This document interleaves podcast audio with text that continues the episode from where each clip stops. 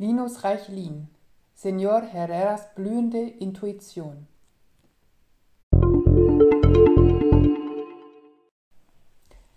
Die heiße Sonde Andalusiens, ein Schweigekloster, Yoga am Morgen und vor allem Ruhe.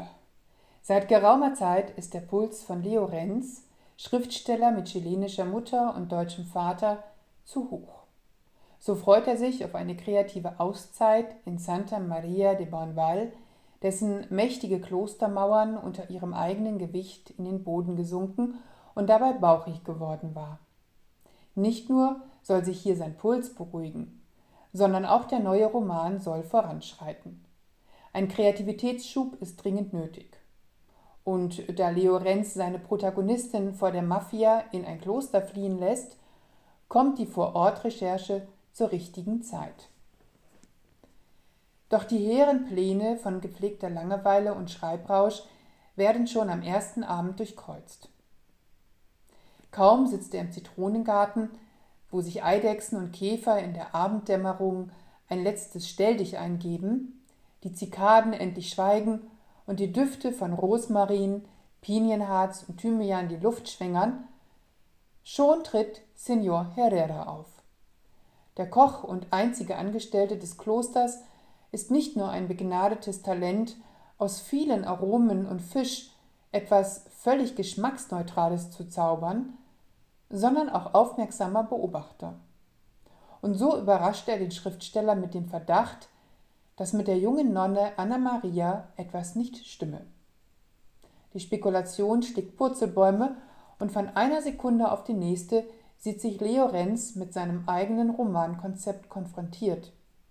Eben mit einer Nonne, die sich in einem Kloster versteckt.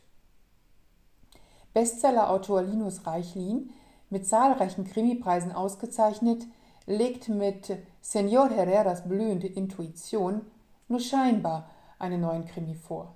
Natürlich ist die blonde Nonne, die so gar nicht spanisch aussieht, ebenso mysteriös wie die vielen anderen Zufälle. Der Taxifahrer, der auch mit Pistolen umgeben kann, der zweite Klostergast, eine Frau aus Deutschland mit demselben Namen wie Renz Ehefrau und nicht zuletzt Senor Herrera, ehemaliger Matador, dessen Fantasie die beiden Männer bald in wildeste Gedankenspiele und haarsträubende Situationen stürzt.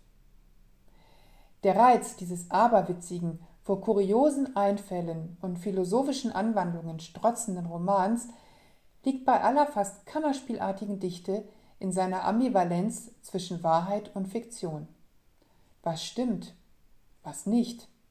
Was entspringt der Fantasie eines Erzählers, des Protagonisten Leo Renz oder der Einbildungskraft eines Senor Herrera? Oder sind die Leser schon längst in dem eigentlichen Roman des Romans verstrickt?